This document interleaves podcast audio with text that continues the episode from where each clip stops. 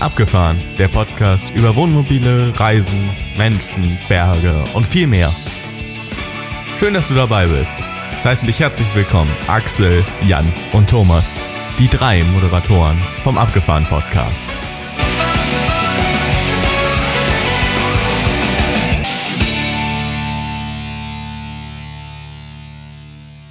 Der Regen prasselt an die Scheiben, Außentemperatur 10 Grad, Wind aus Nordost. Da passt doch das Thema Solar perfekt. Die Internationale Energieagentur hat festgestellt, dass pro Tag eine Milliarde US-Dollar in Solarenergie investiert wird. Ich bin gespannt, welchen Anteil mein Gast an diesem Beitrag hat. Herzlich willkommen, Udo von dem YouTube-Kanal Waldhelden. Schön, dass du dir Zeit nimmst für diesen Podcast. Ja, hi Axel. Erstmal vielen Dank für die Einladung und natürlich auch schöne Grüße an die restliche abgefahren Podcast Crew. Danke, danke. Wer sind denn die Waldhelden und was hat Wald mit Camping zu tun? Die Waldhelden bestehen aus meiner Freundin Christina, aus mir und aus unserem Australian Shepherd, dem Herrn Lehmann, der ja mittlerweile uns auch mehr oder weniger die Show stiehlt. Also immer, wenn wir irgendwo mal erkannt werden, ist meistens immer die erste Frage, wenn der Hund nicht dabei ist, wo ist denn der Herr Lehmann? Ja, oder der Hund wird vor uns erkannt. Und das Thema Wald oder Waldhelden, der Name, der ist so generisch gewachsen, sage ich mal. Also es gab schon lange vor diesem Camping-YouTube-Kanal die Waldhelden. Damals halt viel immer draußen unterwegs als Geocacher, als Mountainbiker. Und der Name ist immer so mitgewachsen und ja, ist einfach so wir sind so in die Jahre da reingewachsen oder der hat sich mit uns mitverändert, auch wenn er jetzt nicht direkt im ersten Blick auf Camping hindeutet. Ganz genau. Ich hatte erst gedacht, es äh, war vielleicht irgendwie eine Domain, die noch frei war. Äh, nee, nee, nee, nee. Also ja, frei war sie, aber das war jetzt nicht der, der auslösende Faktor. okay. Ihr habt ja logischerweise auch ein Wohnmobil und kannst du vielleicht ein paar kurze Worte zu eurer Wohnhilde sagen? Zur Wohnhilde, ja gerne. Also die Wohnhilde ist fünf Jahre alt, ist ein Eurer Mobil Profiler 695 EB, also mit Einzelbetten hinten im Heck, sieben Meter lang. Und da sind wir drauf umgestiegen, ziemlich genau vor einem Jahr haben wir die gesucht und gefunden. Und vorher waren wir mit dem Kastenwagen unterwegs, mit dem Boris. Und der ist uns einfach mit der Zeit ein bisschen zu klein geworden oder gewesen, weil wir auch gerne so, ja, so um diese Jahreszeit nochmal fahren wollten, im Frühjahr fahren wollten. Mit der Wohnhilde waren wir auch im, im Winter schon im Winterberg, also im Schnee richtig. Und das wäre halt einfach mit dem Kastenwagen. Also für uns jetzt, sagen wir mal, so ein ja, wo ist so seine eigene Komfortzone? Ne? Ich mhm. wundere mich immer, wenn man so auf den Campingplätzen steht und dann kommen aus so einem VW-Bully irgendwie zwei Erwachsene, zwei Kinder und zwei Hunde. Dann denke ich immer so, hm, wie geht das? Aber ja, für uns war der Kastenwagen halt einfach irgendwann zu klein und deswegen sind wir auf ein sieben Meter Teil integriertes Wohnmobil umgestiegen. Alles klar, ja, super.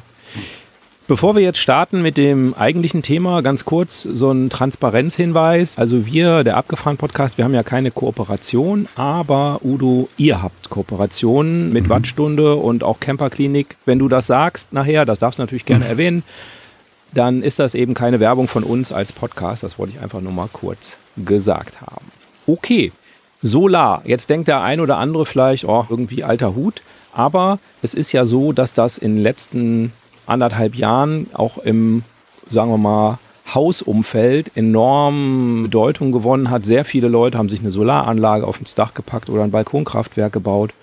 Und unabhängig davon, wo man das Solar hinbaut, glaube ich, gibt es erstmal so drei Aspekte, die wichtig sind und wo man gucken muss, was soll das Ganze eigentlich am Ende werden. Ich nenne die mal, also für mich ist Autarkie Umweltschutz und Wirtschaftlichkeit. Das sind so diese drei Dinge, die in so einem Dreieck stehen und man kann nicht alles drei gleichzeitig erreichen. Beste Wirtschaftlichkeit bei bestem Umweltschutz und größter Autarkie ist leider nicht möglich und deshalb ja, muss man sich, glaube ich, da positionieren. Was will man? Ne? Und im Haus, wir haben gerade darüber gesprochen, dass wir dieses Jahr eine Solaranlage aufs Dach geschraubt haben oder schrauben lassen. Da ist natürlich das Thema Wirtschaftlichkeit auf jeden Fall irgendwie auch bei ganz anderen Investitionssummen vielleicht dann auch schon nochmal ein Punkt. Was ist für dich am, am Wohnmobil das Wichtigste von diesen drei Punkten? Also im Wohnmobil, ich denke, den meisten Leuten, die da halt Solar oder generell halt auch Autarkie verbauen, da geht, also der Name sagt ja, geht es halt um Autarkie, ne? dass man halt seine Batterien wieder voll bekommt, auch wenn man jetzt die, nicht die Möglichkeit hat, sich irgendwo an einen Stecker zu stellen und die Batterien halt wieder aufzuladen. Es gibt mhm. auch andere Möglichkeiten, sprechen wir gleich vielleicht noch irgendwie drüber, aber wir haben uns halt jetzt speziell halt für Solar entschieden, aus dem Grunde, dass Solar halt immer lädt, egal ob ich jetzt fahre, ob ich Strom habe oder nicht. Mhm. Wir haben halt sehr viele passive Verbraucher auch im Wohnmobil, die permanent laufen, ja, also äh, Sensoren, Internet, also der Router, der ist auch permanent an, Wegfahrsperre, solche Geschichten, die also permanent auch Strom aus der Batterie ziehen. Und wenn jetzt die Wohnhilde hier vorne mal vier Wochen steht, dann wäre mir halt sonst die Batterie einfach leer gelaufen, wenn ich sie halt nicht am Kabel hängen oder ans Kabel hängen kann.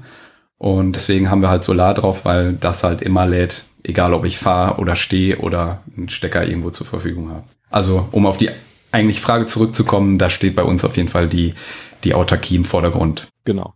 Ich glaube, das hast du schon komplett richtig gesagt, dass beim Wohnmobil die wenigsten denken, oh, ich mache mir Solar aufs Dach, um die Umwelt zu schützen zum Beispiel. Dafür ist das auch, glaube ich, ein bisschen wenig, was man auf so ein Dach draufkriegt. Und auch Thema Wirtschaftlichkeit habe ich schon mal so irgendwie gelesen. Ja, Strom auf den Campingplätzen wird teurer und so, aber ich glaube, wenn man das mal fair ausrechnet, kann man, glaube ich, sehr oft für vier Euro am Tag Strom beziehen und das ist am Ende wirtschaftlich. Ja, das kann man sich nicht, also die Investition in so eine Wohnmobilanlage, die kann man sich äh, nicht schön rechnen. Hast du es versucht? Also, nee, also habe ich, hab ich gar nicht erst versucht. Also wir haben äh, mal mit dem Kassenwagen damals noch dann auch, da waren auch die ersten, oder die, unsere ersten Campingplätze, wo wir dann nach Strom Kilowattstunden bezahlen mussten. Und selbst wenn die Kilowattstunde relativ teuer ist, also mittlerweile zahlt man ja manchmal sogar schon 1,50, 2 Euro, dann, ja, dann waren das halt 14 Euro, die man da bezahlt hat. Aber wenn man jetzt dagegen rechnet, wie viel die Anlage kostet, da kann man viele Tage dafür stehen. Ja. Genau. Das ist dann vielleicht was für die Leute, die so in in Spanien überwintern oder so, ne? Aber das ist vielleicht auch ein guter, ja, ja, genau. guter Übergang, denn letztlich, ob Solar was ist oder nicht, das ist natürlich auch davon abhängig, was ich mit meinem Wohnmobil so mache. Und das hast du auch gerade schon angesprochen. Ihr wollt gern auch mal im Frühjahr, im, im Herbst unterwegs sein. Deshalb habt ihr das Wohnmobil nochmal gewechselt. Das hat nichts mit dem Solar zu tun. Aber erzähl mal, was waren da eure Gedanken zu? Also warum ist Solar für euch möglich oder sinnvoll? Ja, also der, der Hauptfaktor, also es gibt ja im Grunde verschiedene Möglichkeiten, die Batterien wieder voll zu machen. Darum geht's ja im Grunde bei, mhm. bei Solar. Ne? Ich kann theoretisch ja auch einen Ladebooster nehmen oder es gibt ja auch diese, wie heißen sie? E-Foy. Diese E-Foy, genau, diese Dinger. Ganz kurz erklärt, das, das ist so ein also da wird so ein Alkohol oder sowas in der Richtung, glaube ich, verbrannt und da irgendein Brennmittel, äh, ja. eine Brennstoffzelle wird dann da, da wird dann Strom erzeugt. Das ist eine Brennstoffzelle, ne? Das ist, glaube ich, der richtige. Genau, ja, und erzeugt dann halt den Strom. Oder ich schließe mich halt zwischendurch halt irgendwo am Stecker an und habe ein Ladegerät verbaut. Und wie gesagt, für uns war halt der wichtigste Faktor, dass wir davon unabhängig sind, weil wir halt einfach diese ganzen passiven Verbraucher auch drin haben. Ne? Und dann ist völlig egal, ob ich jetzt, also der, der Faktor, wenn ich jetzt unter unsere Videos schreiben halt dann auch viele, ja, warum baust du nicht einfach einen Ladebooster ein? Du fährst ja eh alle drei Tage weiter, so nach dem Motto. Und müsste ich halt jetzt hier, wenn ich hier stehe, auch alle, ich sag mal, sieben Tage wäre dann die Batterie fast leer. Und dann müsste ich hier vier Stunden durch die Gegend gurken, damit ich die wieder aufgeladen kriege mit einem Ladebooster. Und den Faktor habe ich halt bei Solar einfach nicht. Und deswegen war das für uns äh, die, die erste Wahl, einfach mit Solar zu arbeiten. Es ist ja so, dass wenn man jetzt auf sehr häufig auf Campingplätzen steht, glaube ich, dann ist die Investition in Solar vielleicht eher fraglich, ne? weil wenn man eher auf einem Absolut. Campingplatz steht, die sowieso Landstrom bieten, dann würde ich sagen, dann ist vielleicht Solar eine zweite Überlegung wert. äh, genauso wie die Frage Sommer- oder Wintercamping. Also wenn man gerne, wir hatten schon so ein Interview im Winter nach Skandinavien fährt, ist vielleicht auch Solar schwierig. Mhm. Also so viel Solar kriegt man, glaube ich, nicht aufs Dach. Ebenso, wenn man ja, wenn man quasi immer Stellplätze wählt, die im Schatten liegen. Ne? Also wenn man immer unter Bäumen steht zum Beispiel, also dann ist, mhm. glaube ich, Solar einfach schlecht. Ich hatte das Stichwort Überwinterung schon gesagt. Da habe ich schon gesehen in Videos vom Hako, dass die Leute dann da so 400 Watt Module auspacken und die dann einfach da irgendwo so hinstellen, weil natürlich, klar, wenn ich 30 Tage auf so einem Platz stehe, dann ist das natürlich mit den 4 Euro am Tag. Dafür kriege ich ja schon so ein Modul. Insofern ja, ist das dann, dann, so, dann lohnt sich das auch äh, finanziell gesehen. Ne? Das ist dann nochmal wieder ein anderer Anwendungsfall. Mhm. Auch wie du halt gerade sagst, wenn, wenn man jetzt halt viel in Ländern unterwegs ist, wo wenig Solar ist oder man gerne irgendwie verschattet steht, dann kann man halt im Grunde nur versuchen, mit mehr Solar ne, dagegen zu arbeiten, aber irgendwo kommt man dann natürlich immer auch an ein entsprechendes Limit dann. Ne? Mhm, ganz genau, ja, ja. Und du hast auch natürlich eine wichtige Sache angesprochen, bevor man überhaupt loslegt mit dem Solar, muss man natürlich gucken, okay, was habe ich denn jetzt für eine Erwartung? Du hast gesagt, irgendwie, wir kümmern uns um unsere Batterie nicht mehr, das Solar macht die immer voll. Das hängt natürlich davon ab, was da den Strom wieder rauszieht. Du hast gerade schon so ein paar Sachen bei euch gesagt. Wie hast du das ermittelt? Was an Solar ihr braucht und ob dann eure Wünsche überhaupt erfüllbar sind? Also, wenn man, meistens plant man ja so ein Paket gesamt. Man sagt ja jetzt nicht einfach so, ich baue mir jetzt irgendwie drei Platten aufs Dach, sondern dann guckt man ja auch, welche Batterien habe ich, welche brauche ich. Und da ermittelt man halt, oder so haben wir es halt zumindest gemacht und so macht ein professioneller Ausbauer das im Grunde auch. Der macht, geht halt erstmal mit euch die ganzen Dinge durch, die ihr als Verbraucher im Fahrzeug habt oder haben wollt. Ne? Spielt dann ja auch zum Beispiel für den Wechselrichter nochmal eine Rolle, wenn man, ob man den braucht, welche Größe der haben muss und so weiter. Und jeder Verbraucher hat im Grunde ja auch draufstehen, wie viel Watt er aus der Batterie zieht. Und dann kann man im Grunde ausrechnen, wie viele Stunden läuft er am Tag, wie viel verbrauche ich am Tag und wie viel muss dann dementsprechend wieder reinkommen, beziehungsweise wie lange kann ich stehen, wenn nichts reinkommt, und nur aus der Batterie rausgezogen wird. Also wenn man jetzt mal drei Tage Regen hat, möchte ich diese drei Tage dann stehen können, autark? Oder muss ich vielleicht dann einen Tag vorher abreisen, weil ich keinen Strom mehr habe? Also solche mhm. Rechnungen oder Faktoren spielen dann damit ein. Und dementsprechend muss man dann zum Beispiel auch die Batterien äh, dimensionieren. Ne? Ob man jetzt eine größere, eine kleinere. Mhm. Wenn ich jetzt vier Solar habe, kann ich theoretisch auch eine kleine Batterie nehmen. Die wird dann immer relativ schnell wieder vollgeladen. Habe ich aber mal kein Solar, dann ist halt die kleine Batterie auch schneller weg. Ne? Also mhm. wenn ich jetzt sagen, sagen wir mal die 100 Ampere-Stunden am Tag brauche, dann könnten wir jetzt drei Tage stehen ohne Solar, also bei Regen, bei Schatten, wie auch immer.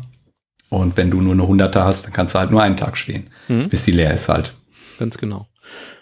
Und bei den Verbrauchern würde ich sagen, kann man sich auch ein bisschen vereinfachen. Ich glaube, man muss jetzt nicht jedes kleine Gerät irgendwie, also ich habe zum Beispiel so einen Fenstersauger, da muss ich jetzt, glaube ich, nicht gucken, wie viel Watt der so zieht, wenn der auflädt, sondern man kann ja erstmal danach gehen, alles, was Wärme oder Kälte macht, das ist erstmal relevant.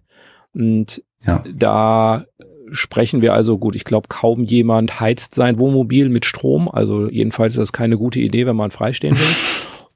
Der Föhn, naja gut, der zieht halt viel Strom, wenn man ihn dann benutzt, auch nur zehn Minuten oder so. Ich glaube, da kann man, kann ich lange meinen äh, Fenstersauger aufladen.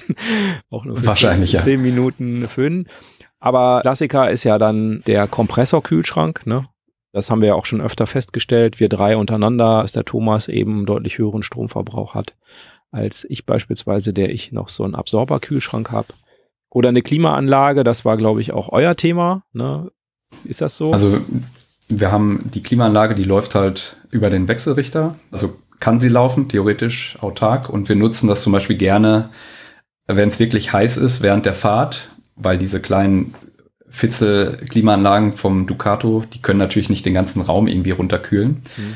Und dann schalten wir tatsächlich auch noch den Ladebooster dazu, plus dann dazu laufen Dach. Dann haben wir ausreichend Strom, um theoretisch die Klimaanlage eins zu eins in dem Moment äh, zu betreiben, ohne dass wir halt viel aus der Batterie rausziehen. Mhm. Äh, weil ansonsten, ja, zieht die so eine Batterie halt auch, ich sag mal, in, also unsere 300 Ampere-Stunden Batterie, die ja schon sehr groß ist, sage ich jetzt mal, mhm.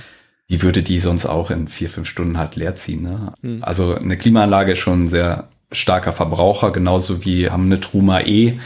Also die könnten wir theoretisch auf Strom laufen ja, lassen, stimmt. aber in der, in der kleineren Stufe verbraucht die halt auch ein kW. Und wenn man jetzt überlegt, in der Batterie, ne, da könnte man ungefähr dann die so vier Stunden vielleicht laufen lassen, wenn jetzt nichts nachkommt. Also es ist halt, solche Sachen sind nicht dafür unbedingt gemacht, die autark zu betreiben, es sei denn, man hat ja wirklich ein hm. noch mal größeres Setup. Aber wir haben für den Hund halt immer so eine kleine Eisbox, ne, so ein Kompressor-Eisbox. Die läuft so mit, weiß ich nicht, sag mal 30 Watt oder so um den Dreh. Und die können wir natürlich super aus den Batterien mit Solar dann nachladen. Das klappt also super. Also da können wir lange autark stehen. Die ist dann eher vom Platz äh, begrenzt, dass wir nicht so viel Futter da reinkriegen. Was mir noch eingefallen ist, ist, dass man vielleicht in Zukunft auch öfter mal ein Induktionskochfeld hat. Ne? Also das ist natürlich. Ja, schreiben auch, auch immer viele unter die Videos, ja. Auch etwas, was wahrscheinlich ziemlich viel Strom zieht. Jedenfalls die, die ich kenne, sind eher so mit 2000 Watt oder so angegeben. Oder was sich natürlich auch ein Faktor ist für manche vielleicht, dass sie E-Bikes mitnehmen theoretisch auch, auch ja. E-Roller oder was in der Richtung. Auch das braucht natürlich ordentlich Strom. Ne? Wenn man an E-Auto denkt, dann weiß man, dass das auch Strom zieht. Genau. Ich glaube, da also haben wir auch die, die, wesentlichen Sachen, oder?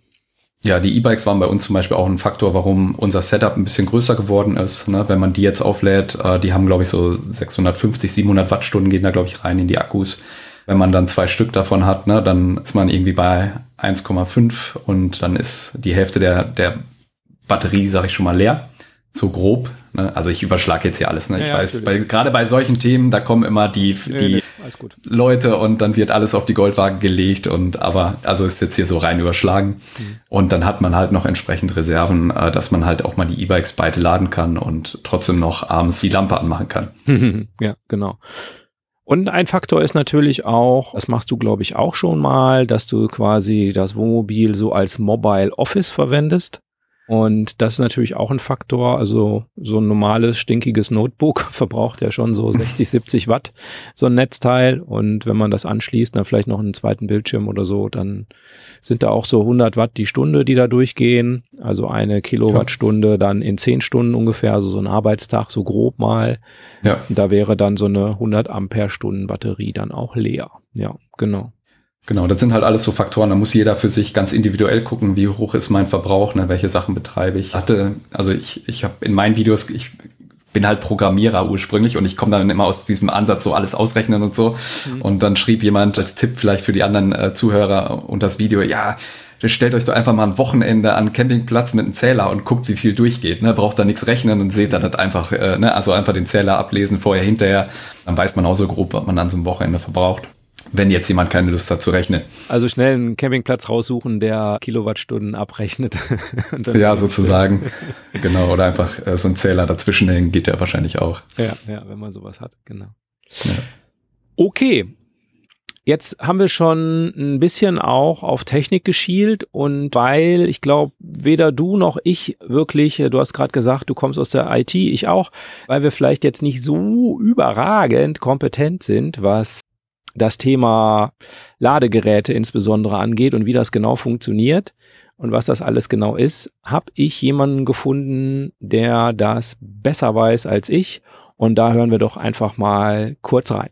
Herzlich willkommen, Herr Hoppmann von Victron Energy. Ja, wunderschönen Tag, Herr Schemberg. Herzlichen Dank für die Einladung. Ich freue mich, dass Sie sich die Zeit nehmen für unseren Podcast. Das erste, was ich mich frage, ich glaube, Victron Energy kennen schon sehr viele mit den Produkten auch. Aber was macht denn ein Herr Hoppmann bei Victron Energy? Was ist Ihre Aufgabe? Ja, meine Aufgabe ist, ich bin Vertriebsmitarbeiter bei der Firma Victron Energy. Und zwar, Victron Energy ist ja ein holländisches Unternehmen. Ich bin auch Holländer und äh, wohne allerdings in Deutschland. Und äh, bin jetzt knappe zehn Jahren dabei und mache natürlich den Vertrieb und zusätzlich mache ich dazu dann auch noch Themen wie äh, Webinare, Präsenzschulungen, damit wir Kunden informieren können. Wenn wir jetzt an Solarprodukte denken, ich so drüber nachdenke, besteht ja so eine Solaranlage im Wesentlichen, würde ich sagen, aus drei Komponenten, den Solarmodulen, dem Wechselrichter, wenn man jetzt theoretisch Wechselstrom haben wollte im Haus, aber beim Wohnmobil dann eben ein Ladegerät und einem Speicher, das ja üblicherweise dann eine Batterie oder ein Akkumulator ist. Welche Produkte davon bietet denn Victron Energy an? Alle genannte in der Reihe. Also wir haben natürlich unsere Hauptkompetenz, die liegt bei der Leistungselektronik und somit tatsächlich, wenn wir über eine klassische Wechselrichter reden, das ist ein Produkt, was wir natürlich von unserer Seite kennen, wir haben Laderegler, die spezifisch für Solar entwickelt wurden. Aber es ist tatsächlich so, dass wir auch zusätzlich in unserem Portfolio eine Produktentwicklung haben im Bereich Speicher. Das heißt, wir haben wirklich noch die klassische AGM- und Gel-Batterien im Portfolio und haben dazu natürlich auch wiederum seit Jahren auch die Lithium-Varianten. Genau auf der anderen Seite der Systempalette sozusagen die Solarmodule auf dem Dach. Auch die haben wir bei uns im Portfolio. Mhm. Okay, das heißt, ich kann im Prinzip von Victron den kompletten Umfang bekommen mit, mit Victron-Produkten. Mhm. Ja, ja, ja, es gibt auch Begründungen, warum wir das haben, weil wir natürlich weltweit gesehen Produkte vertreiben und es gibt einfach Länder, wo der Zugang zu manch äh, Produkt nicht so einfach ist. Und somit ist es natürlich für jemand, der sich da mit Victron Energy befasst, dann kann er auch alles bekommen. Genauso gut kennen wir natürlich hier zum Beispiel zu Lande einen deutschen Markt, der schon sehr erwachsen ist im Bereich Solarenergie. Und da kann man dann auch die Unterschiede sehen. Da ist zum Beispiel ein Solarmodul durchaus auch von anderen Herstellern im gleichen System einsetzbar. Ist kein Problem. Genau, das heißt, ich kann das mischen. Ich kann ein Solarmodul von Hersteller A nehmen, dann kann ich äh, die, die Ladeelektronik von zum Beispiel Victron Energy nehmen und eine Batterie, die ich mir von einem dritten Hersteller, Hersteller C, gekauft habe. Richtig? Das, das kann man so machen. Auf jeden Fall. Da sind wir extrem flexibel. Die Laderegler, die sind so ausgelegt, dass die natürlich äh, mit aller Art unterschiedliche Speicher als auch Solarmodule arbeiten können. Da muss man natürlich auf bestimmte Faktoren achten.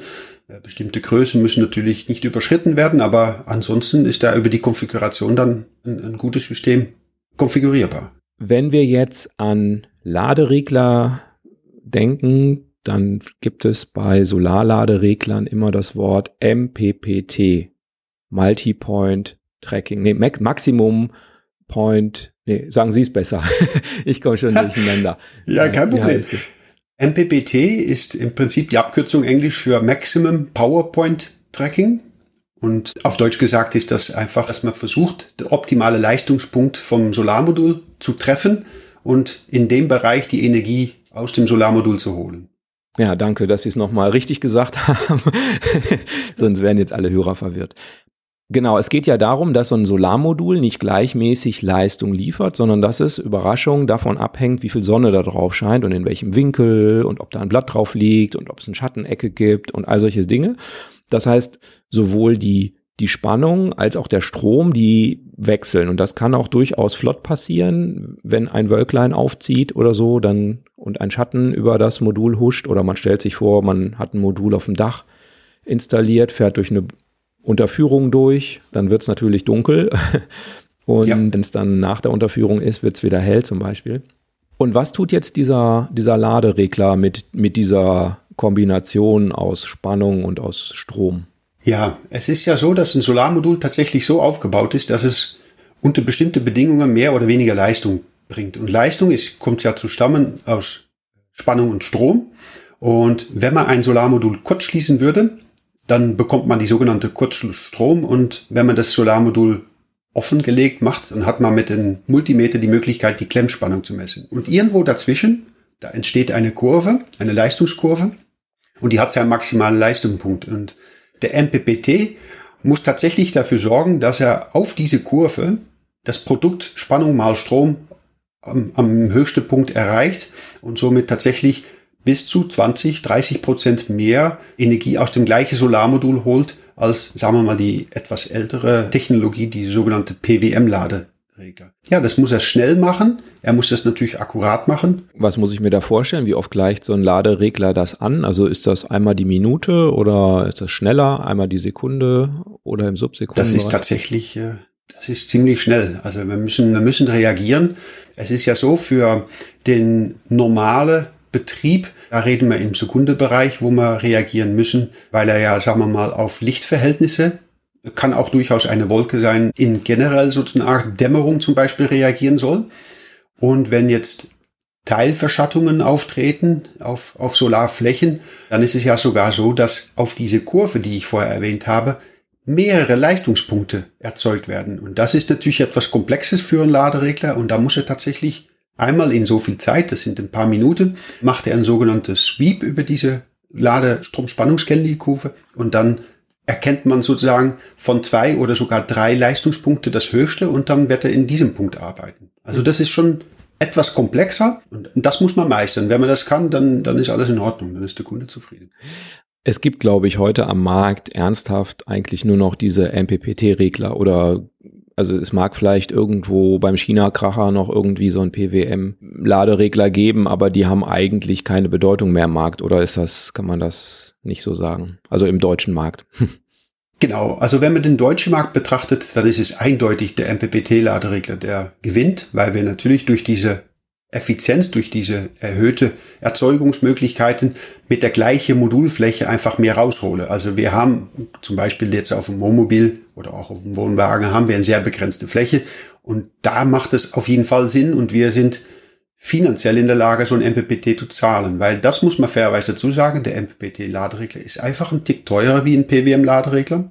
Dementsprechend für bestimmte Anlage, und das ist tatsächlich bei Victron immer noch gut sichtbar, äh, in Richtung Südamerika, Südafrika, wo, äh, oder Afrika generell, wo Projekte stattfinden, da kann durchaus der PWM noch interessant sein, weil es dann sehr kosteneffiziente Projekte sind. Aber hier zu Lande tatsächlich MPPT. Okay.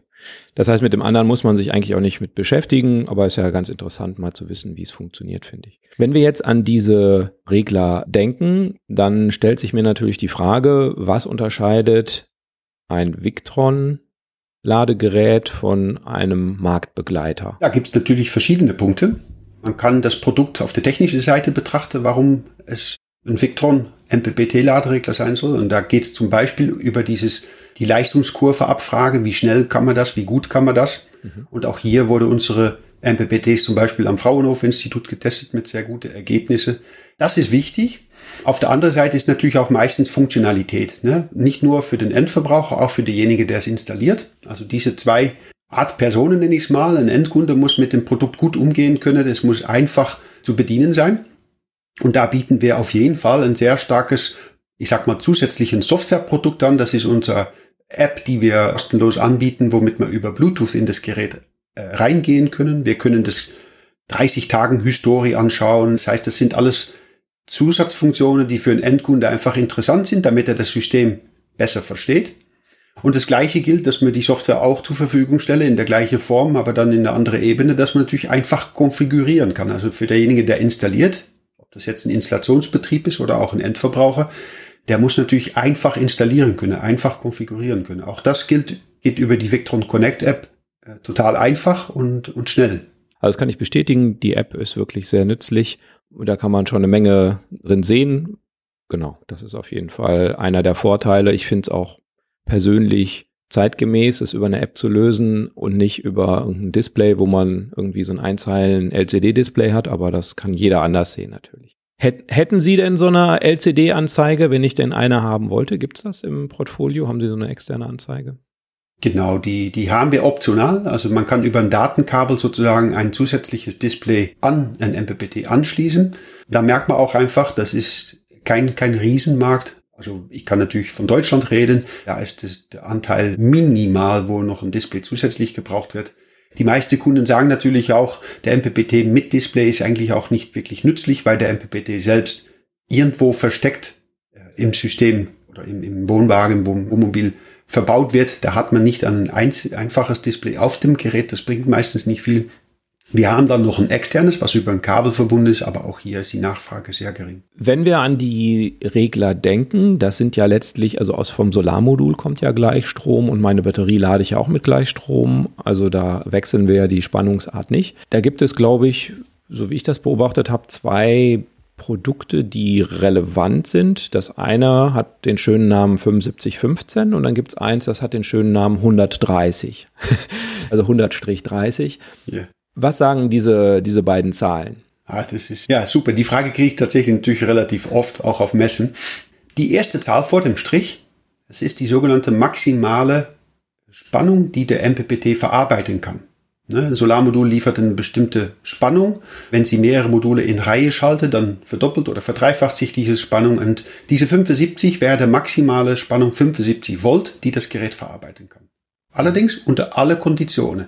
Das heißt, bei Kälte, da wird ein Solarmodul nämlich eine höhere Spannung abgeben. Auch hier muss das im, im Spannungsfensterbereich bleiben. Das ist eine harte Grenze. Die zweite Zahl, die nach dem Strich steht, das ist der maximale Strom, der der MPPT abgeben kann. Und es heißt, da kann man auch relativ einfach und schnell eine Auslegung mitmachen. Wenn die Spannung nämlich stimmt, dann nimmt man den Stromwert, der diesen MPPT abgeben kann, sagen wir zum Beispiel diese 15, und wir haben eine Akkuspannung, die multiplizieren miteinander und dann haben wir zum Beispiel schon die maximale Solarleistung, die man an so einem MPPT ohne Probleme anschließen kann. Ein kleiner Tipp. Schnell ausgelegt. Okay, wunderbar. Bei dem, bei dem 100-20 wäre das dann bis zu 100 Volt und 20 Ampere Ladestrom. Würden Sie auch sagen, dass das für normale Wohnmobile so die üblichen Produkte sind, die zum Einsatz kommen? Oder habe ich welche übersehen? Nee, das ist tatsächlich, also wenn Sie auch die Stückzahl anschauen, der 7515 ist das meistverkaufte Solarprodukt Laderegler in Deutschland für Victron. Das ist eindeutig der Gewinner. Ja, von der Leistung her, wenn man einen 12 Volt Aufbau hat im, im Wohnmobil, dann ist, sagen wir mal, die Leistung, die man da drauf anschließt, irgendwo in einem Bereich 200 bis 250 Watt Peak ohne Probleme. Mhm. Und bei 24 Volt Aufbau, also die LKW-Basis, da geht man sogar, sagen wir mal, Richtung 400, 450 Watt Peak auf die gleiche Laderegler. Ist natürlich dementsprechend auch gleich das, was man meistens zur Verfügung hat auf dem Dach. Mhm, ja. Mhm. ja, wunderbar.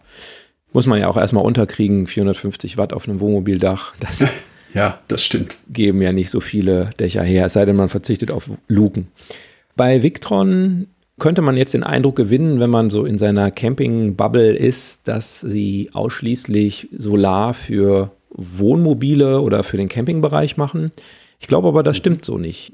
Liege ich da richtig? Ja, es gibt auf jeden Fall weitere Standbeine. Klar, wir sehen natürlich die, die Schiffsfahrt, die auch durchaus mal Solar verbaut. Und das ist natürlich vom, vom Aufbau im System her sehr ähnlich wie beim Wohnmobil-Wohnwagen.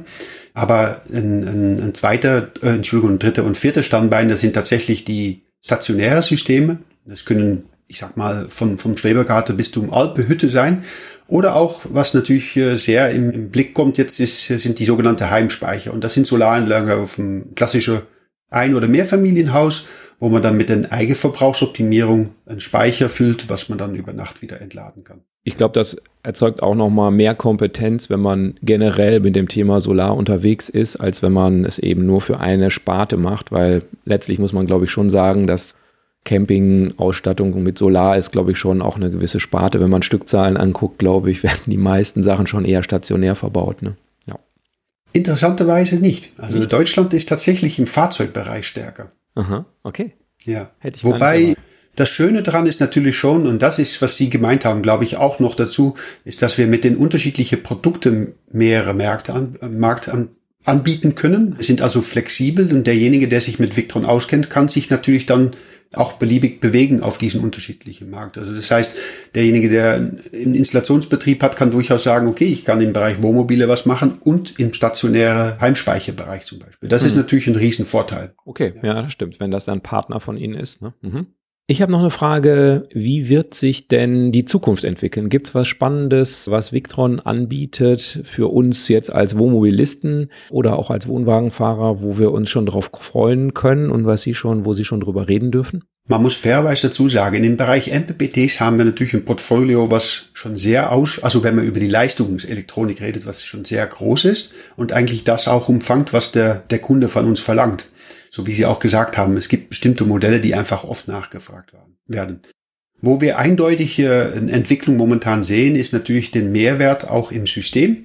Das heißt, den Datenaustausch zwischen Komponente und auch ein System. Ob das jetzt unser System ist, klar, da integrieren wir viel, aber Sie können sich vorstellen, dass wir auch offen sein wollen nach außen und auch gegebenenfalls Daten an, an, an andere Drittanbieter sozusagen weitergeben wollen. Das wird gemacht. Was man also sieht, ist, ist durchaus Daten verarbeiten. Das wird immer wichtiger, auch im Wohnmobil. Und da haben wir sehr viel entwickelt in den letzten Jahren. Und auch hier sieht man einfach auch, dass dieses Monitoring-System, das sind bei uns die sogenannte GX-Geräte, ein Cerbo GX oder ähnliches, die werden echt immer öfters nachgefragt. Das heißt, ein, ein, ein lokales Netzwerk. Und was man auch bei den Wohnwagen immer mehr sieht, ist bei den Wohnwegen, ist, dass man so eine Art, das, was man kennt aus der Hausautomatisierung, ne, dieses Automatisierungsthemen, die werden auch immer mehr Richtung den Wohnwagen gehen oder Wohnmobile.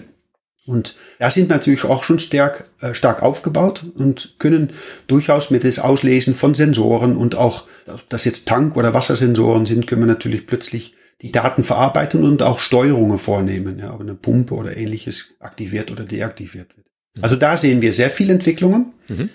Was auch immer mehr kommt, ist die Integration von Wetterprognose zum Beispiel. Die haben wir vor kurzem mit reingebracht in unser Monitoring-System. Und das ist natürlich für ein, ein, Fahrzeug, was unterwegs ist, auch durchaus interessant, dass man sagen kann, okay, ich weiß, dass morgen ein guter Tag kommt oder in zwei Tagen ein schlechter Tag, dann kann man besser reagieren. Also solche Themen kommen immer mehr mit rein. Ja, spannend, spannend. Ich habe keine Fragen mehr. Habe ich was vergessen zu fragen? Hätten Sie noch eine Antwort auf eine Frage, die ich noch nicht gestellt habe? Nee, ich muss fairerweise dazu sagen, ich habe alles soweit besprechen können. Ja, super. Vielen, vielen Dank. Wo können wir denn die Firma Victron finden? Wahrscheinlich ganz normale Internetpräsenz. Gibt es weitere Kanäle? Ja, ja. Also klar, wir haben den, die Internetpräsenz natürlich. Wir haben auch auf unserer Internetpräsenz eine Möglichkeit, dass Sie Distributoren anschreiben können, wenn sie eine Bezugsquelle brauchen. Und klar haben wir natürlich in dem Bereich Social Media haben wir natürlich unterschiedlichste äh, Themen im Angebot, klassische Instagram, Facebook, YouTube, da ist alles eigentlich vorhanden. Da können Sie auch viel Information bekommen. Und das ist natürlich eine sehr lebendige Welt. Ja, da, da passiert recht viel. Mhm. Schön, dann machen wir noch ein paar Links in die Show Notes, damit unsere Hörerinnen und Hörer das auch leicht finden können. Ah, ja, herzlichen Dank. Ja. Ja, von meiner Seite einen herzlichen Dank für die kompetente Auskunft und die erhellende Sache. Endlich weiß ich, was ein MPPT-Regler ist. Ansonsten vielen Dank und machen Sie es gut. Ja, dann auch ich natürlich herzlichen Dank für das Teilnehmen an dieses Podcast und äh, gleichfalls. Machen Sie es gut. Danke, tschüss. Tschüss. Ja, vielen Dank an Victron für, für die wirklich spannenden Informationen und gut dargestellt. Danke nochmal. Letztlich ist ja eigentlich so, dass man im Wesentlichen über das Solarmodul diskutieren kann, oder? Du meinst, ob es sinnvoll ist oder nicht? Nee, auch welche Art von Modulen man sich aufs Dach schraubt und so weiter. Also die, die Laderegler, da haben wir ja gerade gehört, da gibt es im Wesentlichen zwei Modelle, zumindest bei Victron, anderen ist es ähnlich. Äh, da kann man, glaube ich, jetzt nicht zehn Stunden mit verbringen, aber ich glaube, für die Auswahl der Solarmodule habt ihr schon ein paar Moment länger gebraucht, oder? Ja, der, also der Hauptfaktor im Grunde bei den Modulen ist die Größe. Ne? Wie, also wie kriege ich sozusagen die Größe, die ich haben will, passend aufs Wohnmobil. Und dann geht's ja los mit Hin- und Herschieben. Wo ist ein Heki? Muss ich quer, muss ich lang? Da war es halt zum Beispiel ganz hilfreich. Du hattest ja am Anfang gesagt, wir haben das Projekt mit der Camperklinik umgesetzt. Und der Marc, der hat halt sich so einen Dachplaner gebastelt. Da muss man nur so ein Foto senkrecht von oben äh, mit der Drohne einmal schießen und dann kann er das maßstabsgetreu umsetzen und dann diese ganzen Module einfach virtuell hin und her schieben. Dann braucht man nicht äh, ständig mit einem Zollstock oben auf dem Dach rumklettern.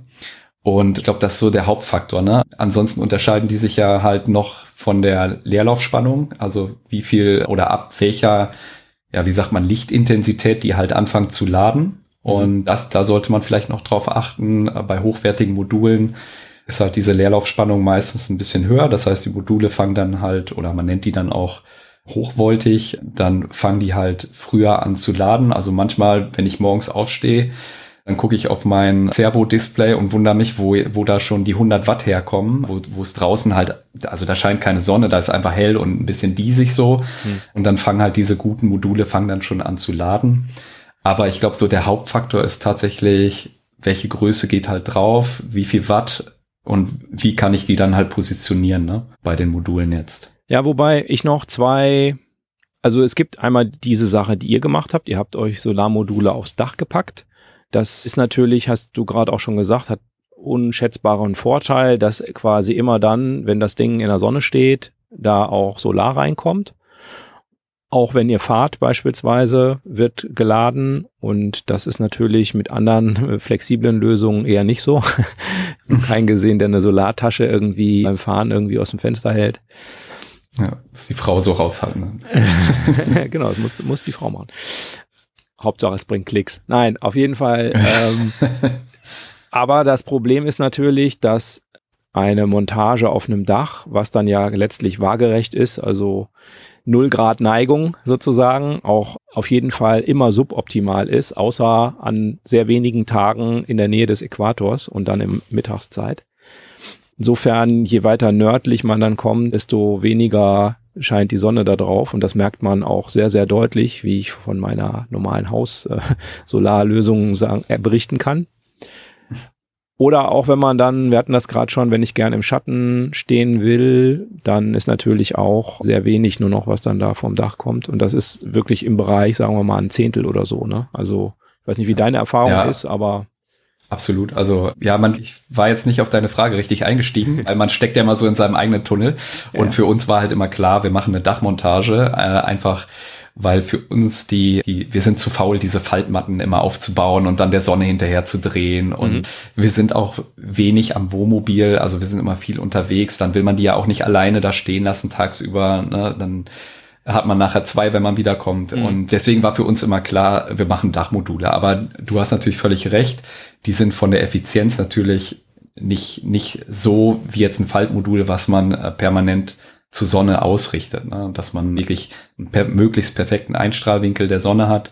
Dann kann man mit einem kleinen, ich sag mal 200 Watt Modul, je nachdem wo und wie man steht, wahrscheinlich sogar mehr rausholen, als wir jetzt mit unserer 800 Watt Anlage. Ne? Wenn da ein bisschen Schatten vom Baum drauf fällt oder wie auch immer, dann macht das durchaus Sinn, also sowas auch mit einem Faltmodul zu machen. Ne? Das wird auch oft dann so unter den unter unseren Videos bemängelt, so ja, warum habt ihr denn kein Faltmodul und so?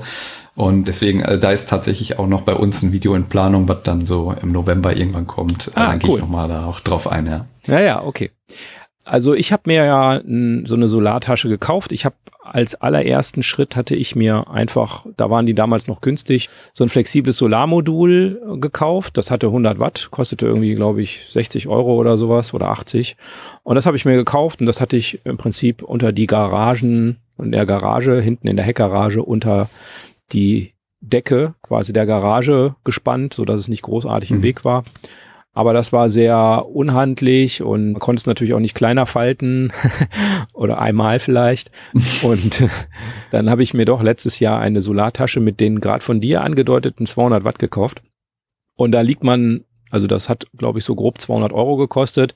Also eher quasi eine günstige Lösung, wenn man vielleicht nicht immer Solar haben will, also wenn man das nur eher selten braucht, was ich für mich so auch sagen würde, also ich brauche das glaube ich eher selten, dass ich da hm. mal Solar nutzen will und dann ist es natürlich schon auch eine, eine zulässige Variante, dass man jetzt eben kein riesen Setup kauft, sondern dann eben eine günstige Lösung macht. Ne? Und da braucht man auch keine ja, absolut. Also, Camperklinik vielleicht für dann. Ne? Das kann man dann nee, genau. noch so eben eingebaut. Genau.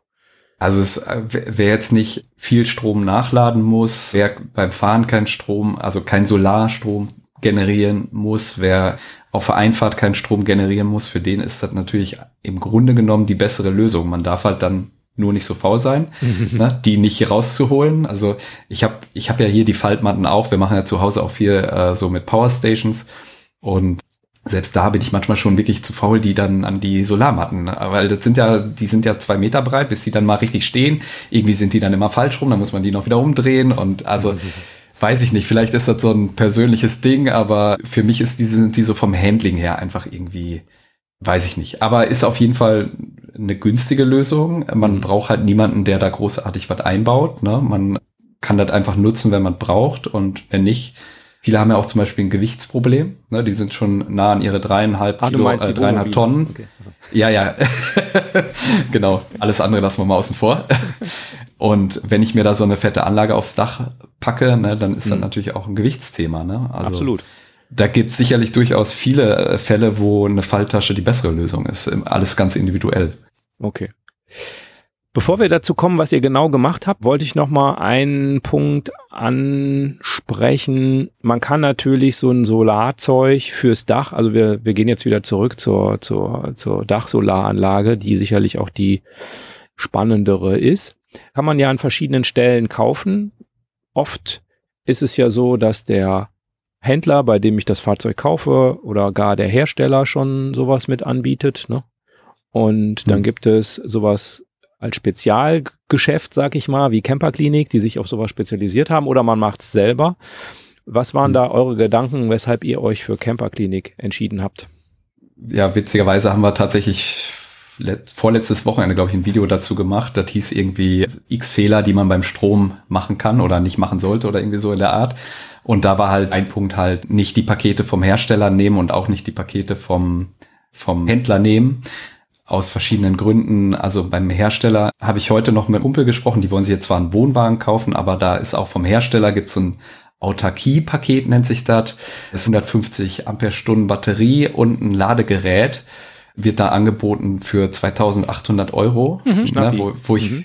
ja genau, wo ich mir so denke, okay, selbst wenn du jetzt als normaler Endkunde das irgendwo kaufst, dann bist du da bei, weiß ich nicht, vielleicht 1200, 1300 Euro.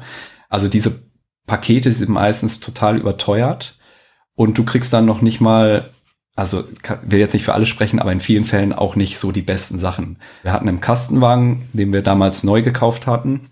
Der war vorkonfiguriert, da war halt auch so ein kleines Autarkie-Paket drin. Und das war dann halt auch so ein veralteter PWM-Laderegler, ne, wie gerade dann in dem Victron-Einspieler auch erwähnt wurde. Den kann man irgendwie für 11 Euro kaufen. Der war, weiß ich nicht, drei Meter von der Batterie entfernt eingebaut, also auch nicht optimal. Und aus dem Grund würde ich jetzt schon mal nicht vom Hersteller nehmen. Und vom Händler, da kommt es dann immer drauf an, muss man sich vielleicht eine gute, einen guten Händler empfehlen lassen, wo man weiß, der hat Ahnung davon. Wir haben jetzt bei der Wohnhilde gesehen, da wurden ganz katastrophale Einbaufehler gemacht. Also der Ladebooster ist jetzt kein Solar, aber ist ja im Grunde halt ein Paket, was da eingebaut wurde. Der hat sich quasi immer mit sich selber geladen. Also der hat den Strom von einer Batterie gezogen und auf die gleiche Batterie wieder zurückgegeben. Und auch so unter den Videos kommen dann immer solche Hinweise auch oder ähnliche Erfahrungen von Zuschauern. Und deswegen würde ich halt immer versuchen, zu jemandem zu gehen, der sich darauf spezialisiert hat, wie zum Beispiel halt die Camperklinik die halt wirklich nur so Ausbauten für Wohnmobile dann machen. Ne? Oder halt man lässt sich aus dem Freundesbekanntenkreis irgendwie Firmen da empfehlen, die halt ähnlich gute Erfahrungen gemacht haben. Und selber machen kam für dich nicht in Frage. Ja, schon. Also das, wir waren jetzt in der glücklichen Situation, dass wir halt diesen YouTube-Kanal haben und deswegen konnten wir dem Marc von der Camperklinik halt so einen Deal vorschlagen, dass wir auch da aktiv mitarbeiten konnten. Ich mache gerne solche Sachen selber, einfach aus Interesse und weil ich auch gerne mir helfen können möchte, wenn mal irgendwas nicht funktioniert. Also ich kenne bei uns im Wohnmobil jetzt jedes Kabel. Ich, auch die, die ich vorher, also die da schon drin waren, die ich, die mit Strom nichts zu tun haben, weil man ja den ganzen Unterboden auch mit Kameras abfährt und solche Geschichten. Aber da gehört halt auch schon ganz schön viel Know-how dazu. Also ich sag mal, ohne den Mark wäre das wahrscheinlich, hätte das nicht so gut funktioniert und ist ja auf eine gewisse Art und Weise auch gefährlich. Ne? Wir reden hier von Strom, auch wenn der halt im, im Niedervolt-Bereich ist, aber wenn da, also wenn man das mal so sieht, wenn da so ein Kabel an die Kontakte kommt, dann gibt das richtig Funken teilweise. Und ja, dann fängt halt irgendwas mal an zu brennen oder wie auch immer. Also ich würde es jetzt einem absoluten Laien nicht empfehlen, jemand, der Ahnung hat von Strom, also der vielleicht Elektriker ist oder so, ja, der kann sich da sicherlich auch in, in solche Kfz-Elektronik einarbeiten oder man holt sich vielleicht jemanden dazu, der es kann. Oder man lässt es halt machen. Ne? Die Möglichkeit, also wir haben dem Marc auch vorgeschlagen, er sollte mal so Workshops machen, ne? dass die Leute halt da mitarbeiten können, so wie wir das jetzt machen durften aufgrund des Kanals halt. Aber ist natürlich auch immer so ein Versicherungsthema und so. Also mir ist sonst keine Möglichkeit bekannt, wie man sowas vielleicht machen könnte. Also ich gibt doch diesen, ich kenne nur den Instagram-Namen Instamamach oder wie heißt der, der bei den Busbastlern auch diese Elektro-Workshops macht. Also da gibt es ja sowas. Okay. Also genau, die Busbastler, ich verlinke das einfach unten nochmal, die haben ja auch so eine Academy und so, da kann man das dann lernen mhm. und da kann man das dann vielleicht auch mal mitmachen.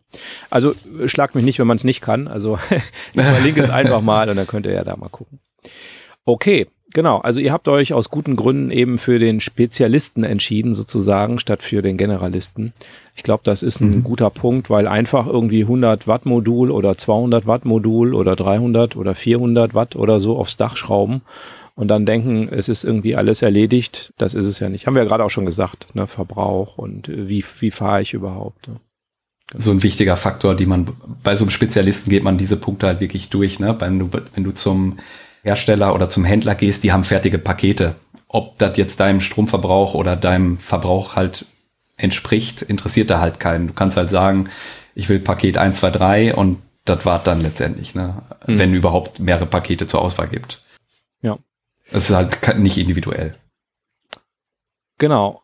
Dann lass uns doch mal gucken, wir haben es schon 47 Mal angeteasert, was ihr, das große Stromupdate der Wohnhilde. Was war denn der Ausgangspunkt bei der Wohnhilde und was war dann das Update? Also ursprünglich waren in Wohnhilde verbaut AGM-Batterien, zweimal 80 Ampere-Stunden.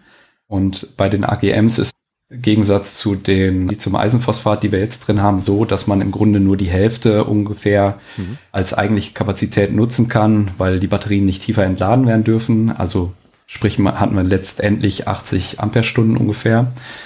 Dann waren drauf 200 Watt Paneele. Die haben wir auch recycelt. Die sind jetzt hinten auf dem Gartenhaus und laden äh, die Powerstations, die wir da so regelmäßig nutzen. Und es war halt auch dieser magische Ladebooster verbaut, der sich halt selber geladen hat, also der die Batterie immer mit sich selbst geladen hat, äh, der jetzt mhm. im Grunde keinen Nutzen hatte. Und das war es im Grunde genommen. Und wir haben, also wir sind gar nicht mit den alten Komponenten irgendwie, dass wir überlegt haben, ob wir die da einbinden können oder so, sondern wir sind dann bei Null angefangen und sind genau diesen Weg gegangen, den, den ich vorhin beschrieben habe, ne, dass man erstmal guckt, welche Verbraucher möchte man betreiben, hat man ne, diese passiven Verbräuche, die ich vorhin erwähnt habe, wenn wir unterwegs sind, was kommt dann dazu? Der Kühlschrank, die E-Bikes und so weiter und so weiter. Und dadurch haben wir halt ermittelt, welchen Stromverbrauch wir haben, haben dann überlegt, wie lange wollen wir damit autark stehen können, wenn wir mal keinen Strom haben, keinen Solarertrag haben. Den Fall hatten wir jetzt übrigens letztens in, in Österreich, wo wir halt sehr verschattet standen. Und da war dann tatsächlich auch so, dass wir nach äh, vier Tagen dann noch 20 Prozent in den Batterien hatten. Und im Grunde hatten wir genauso auch ausgelegt, dass wir also vier Tage stehen können, wenn wir mal kein Solar haben. Und Solar haben wir halt, ja, da haben wir jetzt so ein bisschen vielleicht auch aus YouTuber-Sicht handelt, weil wir wollten gerne halt auch diesen äh, Test machen, Reihen versus Parallelschaltung. Also man kann mhm. die Module ja auch noch unterschiedlich kombinieren und dann haben wir immer zwei, also brauchen wir zwei Paare, äh, zwei Reihe, zwei parallel. Und deswegen haben wir halt da, sag ich mal, die maximale Fläche einfach ausgenutzt. Wenn die Batterien dann voll sind, um 11 Uhr morgens ist gut. Und wenn man halt nicht so viel reinkommt, dann hat man halt trotzdem die Möglichkeit, dass man halt noch, ja, zumindest ein bisschen laden kann. Ne? Hm. Also da haben wir einfach nach dem Motto gehandelt, haben ist besser als brauchen. Hm. Ja, das ist natürlich letztlich auch ein finanzielles Thema. Du hast das, glaube ich, in einem Video auch mal aufgeschlüsselt irgendwie, auf welche Kosten man da rauskommt. Ich erinnere mich nicht ja. mehr so gut, aber du wahrscheinlich kannst du mal so eine Summe am Ende sagen. Da war jetzt nicht nur Solar drin, sondern auch die Batterien, der Ladebooster und so Nee, weiter. aber vielleicht nochmal zu dem äh, Thema Solar, weil dann mhm. schimpfen die Leute immer, ja, total überflüssig und ne, zwei Paneele hätten vielleicht auch gereicht. Ähm, ich sag mal so, die, die Paneele, die Solarpaneele, die kosten irgendwie 350 Euro Stück, also 700 Euro für zwei und der Laderegler, ich habe es mir auch nochmal rausgesucht, damit ich nicht ganz... Das sind so 150, ne? Oder? Äh, genau, ja, damals war 215, haben wir dafür bezahlt. Mhm. Ne? Also ist man für knapp irgendwie 900 Euro hat man diese zwei zusätzlichen Paneele da drauf und ja, muss natürlich jeder selber wissen, hm. aber äh, das war uns dann in dem Fall wert. Aber ist ein guter ähm, Aspekt, du hast es ja auch in dem Video, jetzt reite ich doch nochmal darauf rum, äh, du hast in, dem, in deinem Video ja auch gesagt, ist natürlich sehr ärgerlich, wenn man dann feststellt, leider zwei Paneele zu wenig, denn dann kostet es deutlich genau. mehr als 900 Euro.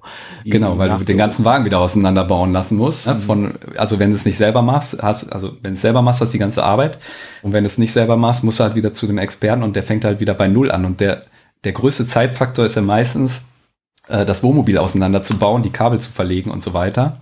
Und hätte man einfach alles auf einmal ja, verlegt und anmontiert, wäre natürlich der Kostenfaktor wesentlich geringer. Ne? Ja. Und deswegen würde ich sagen, also dann lieber die 900 Euro mehr bezahlen für die reine Hardware, wenn eh schon alles offen ist, als sich hinterher zu ärgern. Aber wie gesagt, das muss natürlich jeder für sich selbst entscheiden. Die ganze Anlage, also komplett, so wie sie jetzt verbaut ist, da sind aber auch alle Sicherungen mit bei und also auch diese Kleinteile, die summieren sich. Mhm. Da wundert man sich, diese Verteilerbrücken und so weiter, das kostet alles viel Geld. Kostet ungefähr so zwischen neun und 10.000 Euro. Ein großer Kostenfaktor sind aber natürlich die Akkus, ne? die kosten ja alleine irgendwie 1000, da habe ich aufgeschrieben, 1100 Euro haben wir dafür bezahlt. Also sind schon dann 2200 Euro allein für die Akkus dann. Ne? Ja, die Preise fallen da zwar, aber. Ja, ja, genau. genau also ist immer es schwankt ja immer, ja, aber ja, so. Genau. Ja. Wechselrichter auch. Großer Faktor ist auch mhm. die Frage, braucht man den jetzt oder braucht man den nicht? Äh, wir wollten den ganz gerne haben mit Netzvorrangspannung. Ist man auch schon wieder 1200 Euro weiter. Und so kommt halt eins zum anderen. Ne? Ja, aber ist ja erstmal, dass man mal ein Gefühl hat, wenn man eine große Lösung will, dann muss man auch ein etwas größeres Budget mitbringen als meine 200 Euro für, für das Schaltmodul. Genau. Ihr habt so eine alte Diskussionsthematik aufgegriffen und habe die Solarmodule parallel und seriell verschaltet. Also zwei seriell, mhm. zwei parallel. Das sagt jetzt wahrscheinlich mhm. den meisten, die sich da noch nicht mit beschäftigt haben, irgendwie gar nichts. Vielleicht versuche ich es mal zu erklären und du ergänzt das, wenn ich und stoppst mich, wenn ich es falsch erkläre. Entweder schaltet okay. man die Sol Solarmodule so zusammen, dass sie zum Beispiel 40 Volt liefern. Also jedes Solarmodul liefert 40 Volt. Ich schalte zwei zusammen. Die liefern immer noch 40 Volt, aber den doppelten Strom. Also zum Beispiel statt 10 Ampere dann 20 Ampere. Das heißt, ich habe einen höheren Strom, aber die Voltzahl bleibt gleich. Oder ich schalte die so zusammen, dass ich aus 40 Volt 80 Volt mache, aber dann statt 20 Ampere nur 10 Ampere habe. Und das ist eine Riesendiskussion in der DIY-Community, also bei den Selbstbauern, ob man es jetzt so rum machen soll oder so rum. Und manche machen es so, dass sie es wechseln können und so weiter. Genau. Mhm. Darum habe ich dich auch schon mal angeschrieben, um mal zu fragen, und was ist der dabei jetzt rausgekommen? Das ist so ein bisschen Nerd-Talk jetzt, aber was ist rausgekommen? Also, man muss ja dazu sagen, also erstmal wurden wir natürlich für diesen Versuchsaufbau in Anführungsstrichen erstmal direkt geblamed äh, von der, also teilweise von der Nerd-Community, ne, weil das natürlich keine Laborbedingungen sind. Mhm. Aber genau das wollten wir ja eben nicht. Ne, wir haben ja gesagt, wir schrauben die einfach mal aufs Wohnmobil, fahren damit ganz normal durch die Gegend, wie jeder das machen würde, und gucken dann am Ende, was funktioniert jetzt besser oder schlechter. Vielleicht nochmal kurz, wie und, ihr das rausfindet. Also wie könnt ihr das gucken? Wir haben, wir haben zweimal zwei Paneele, die wir halt unterschiedlich aneinander geklemmt haben. Mhm. Und pro Kombination haben wir auch einen Laderegler. Mhm. Und die von Victron, die Laderegler, die zeichnen halt alles auf und da kann man halt dann auch Langzeit übers Jahr sehen, wie viel Strom die generiert haben. Ah ja, okay. Und ja, also das Ergebnis ist ja, da wollen wir ja auch nochmal ein Video zu machen, deswegen ah. spoilere ich da nochmal nicht ganz so viel. Aha. Aber ich sag mal so, wir hatten ja gerade schon mal diesen Begriff der Leerlaufspannung genannt. Das ist quasi ab da, wo die Module halt anfangen zu laden. Mhm. Und oder je höher diese Spannung ist, desto früher fangen die an zu laden. Und dadurch gewinnt man dann halt, wenn ich jetzt nicht ganz durcheinander bin, dann müsste das die Reihenschaltung sein, die halt diese Voltzahl verdoppelt. Mhm. Dann hätten wir halt von den 40 Volt 80 Volt, weil also wir haben 40 Volt Leerlaufspannung.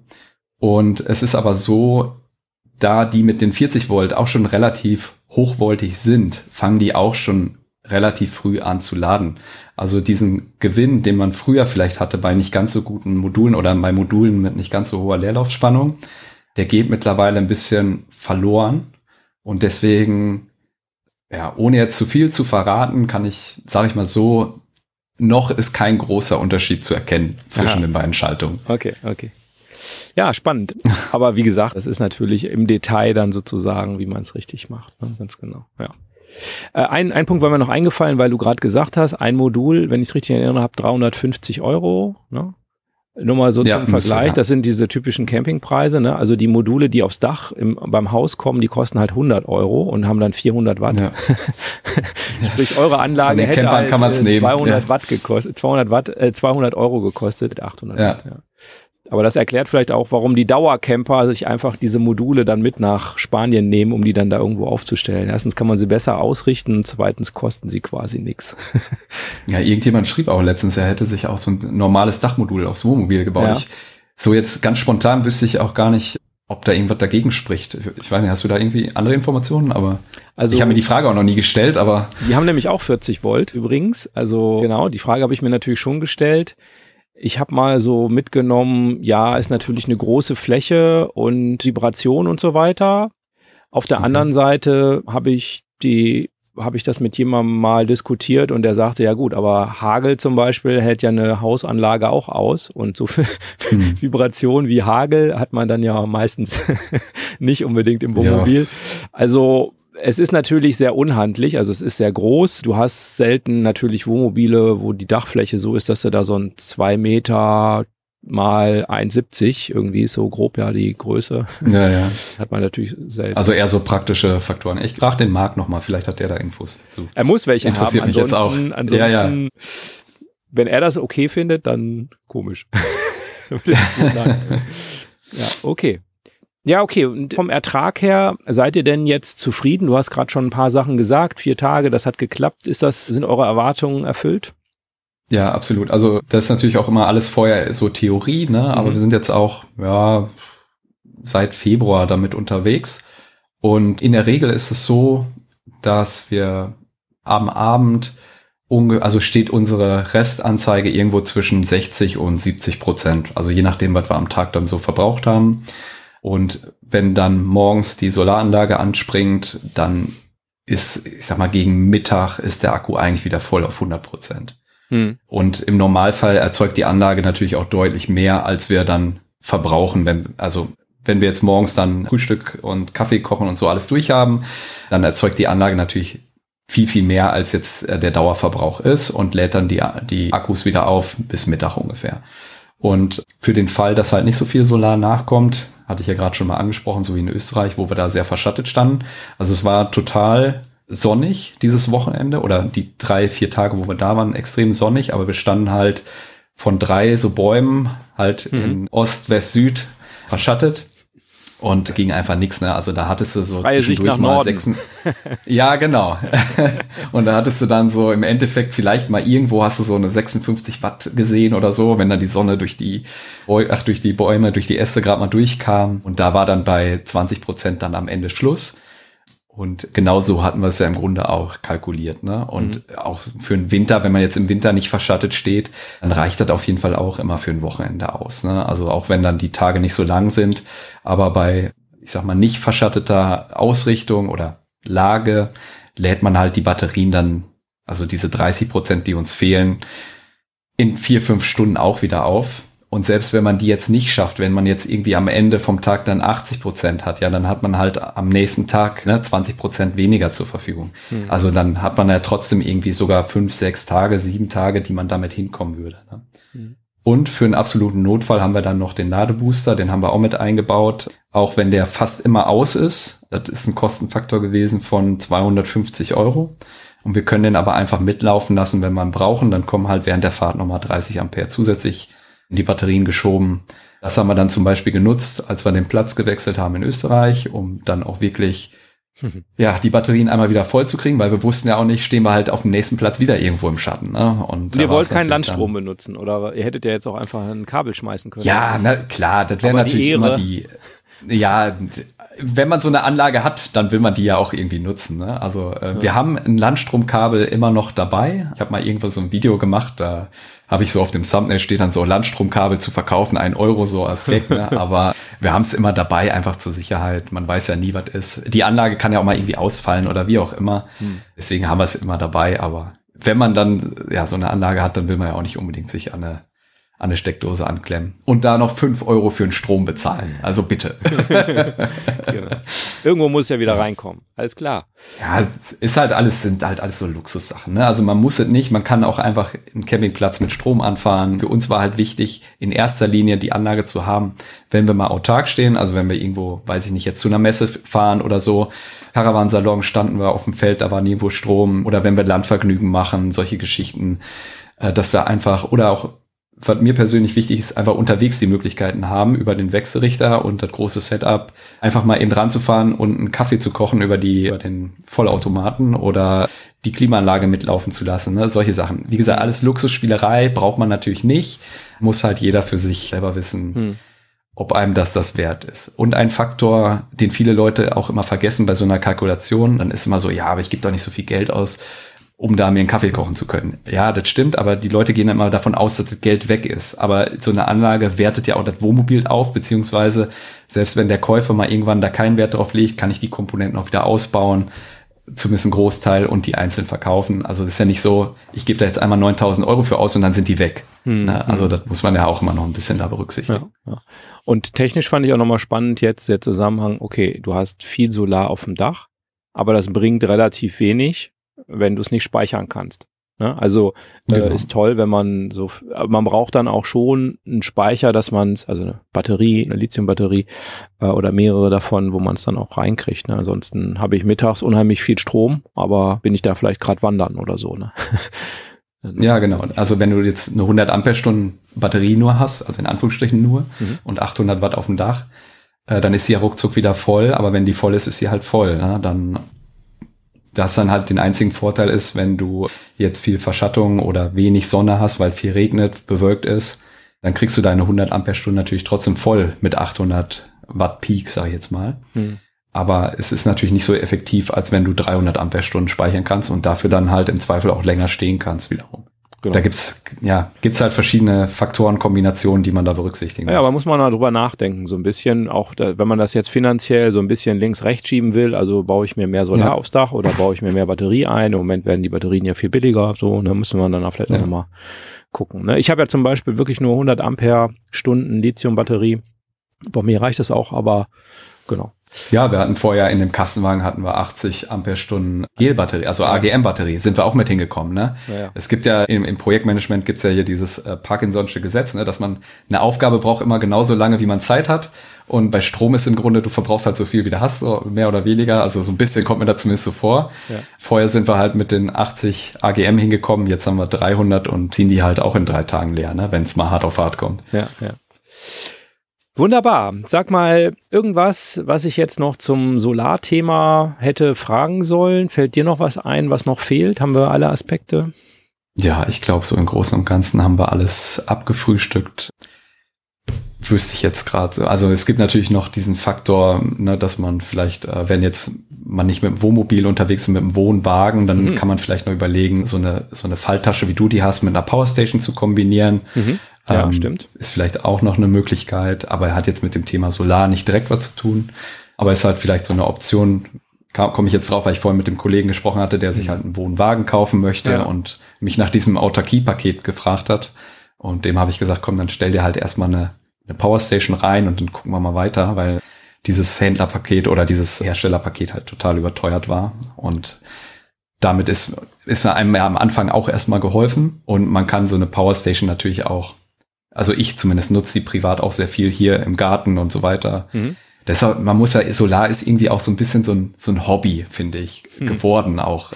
Das ist so ein bisschen wie Gemüse selber anpflanzen, so, ne? Das ist zwar irgendwie nicht unbedingt wirtschaftlich und ist viel Arbeit und so, aber irgendwie freut man sich, wenn man so seine eigene geerntete Sonne oder Energie dann benutzen kann. Ne? Ich freue mich immer, wenn ich meine Heckenschere anmache und weiß, so jetzt kommt der Strom halt von der Sonne, die habe ich da in meine Powerstation gespeichert und ich muss sie jetzt nicht einen Zähler irgendwie abrechnen. Ja. Auch wenn das natürlich wirtschaftlich gesehen in dem Moment jetzt keinen Sinn macht. Ne? Weil die Powerstations so teuer sind, ne? Aber diese Genau, Balkonkraftwerke, um vom Thema ein bisschen abzuschweifen, Balkonkraftwerke beispielsweise sind ja wirklich innerhalb von vier, fünf Jahren wirtschaftlich. Absolut, weil, ja.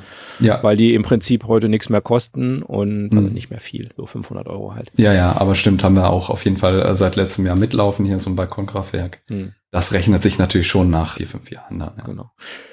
Ja Mensch, dann sag doch noch mal was zu den Waldhelden. Wo kann man euch finden und warum sollte man Waldhelden-Videos schauen? Also, Waldhelden findet man auf YouTube und auf Instagram hauptsächlich. Es gibt auch eine Webseite, die ist aber nicht ganz so aktuell und auch, ja, ich sag mal, TikTok und Facebook, überall gibt's irgendwo Waldhelden-Accounts, aber hauptsächlich auf YouTube und auf Instagram. Und da macht's für euch Sinn reinzuschalten, wenn ihr euch halt fürs Thema Camping interessiert. Wir machen halt solche Themen halt um Technik rum, aber hauptsächlich geht's bei uns auch ums Reisen. Also wir mixen alles irgendwie so ein bisschen. Sag mal, wir sind so eine Promobil als YouTube-Variante. Also so eine breite Themenpalette äh, mit Tipps und Tricks, mit Kaufberatung, aber halt auch mit Reisen. Und unsere Reisevideos sind mehr so, ja nicht so Stellplatzvorstellungen, wo man jetzt einmal über oder über den Campingplatz läuft und weil die Kamera reinhält, sondern uns geht's eher darum, so was kann man halt in der Gegend machen. Äh, wir nehmen euch dann mit auf die Wanderungen, die die Radtouren, die wir so machen. Und ach so, ja, Komoot äh, vielleicht auch noch. Da haben wir dann unsere ganzen Wanderungen. Kommen auf oft Leute dann Kommentare, die dann die Touren nachgewandert sind und so weiter. Also ja, wenn euch solche Sachen interessieren, dann schaut auf jeden Fall mal auf unserem YouTube-Kanal vorbei. Genau, und auch optisch sehr schön anzusehen, die, die Videos, also großes Lob. Danke, Nicht einfach danke. irgendwie so eine wackelige Kamera, die mal irgendwo hingehalten wird, irgendwie aus der Hand immer, sondern das ist schon auch richtig gut gemacht, ja. Ja, da versuchen wir uns so ein bisschen abzusetzen, sag ich jetzt mal. Ja, gelingt gut. Herzlichen Danke. Dank, dass du dir die Zeit genommen hast und ich liebe Grüße an die Gattin und den Hund Werde ich ausrichten. und die ich ausrichten. tolle neue Fahrten, die ihr vorhabt natürlich. Viel Spaß dabei und ich hoffe, wir hören Vielen und Dank. sehen uns bald mal wieder und herzlichen Dank für deinen Besuch. Gerne. Vielen Dank, dass ich dabei sein durfte. Danke, tschüss. Ciao. Das war der Abgefahren Podcast mit Axel, Jan und Thomas. Weitere Informationen findest du auf unserer Homepage abgefahren-podcast.de auf der Episodenseite.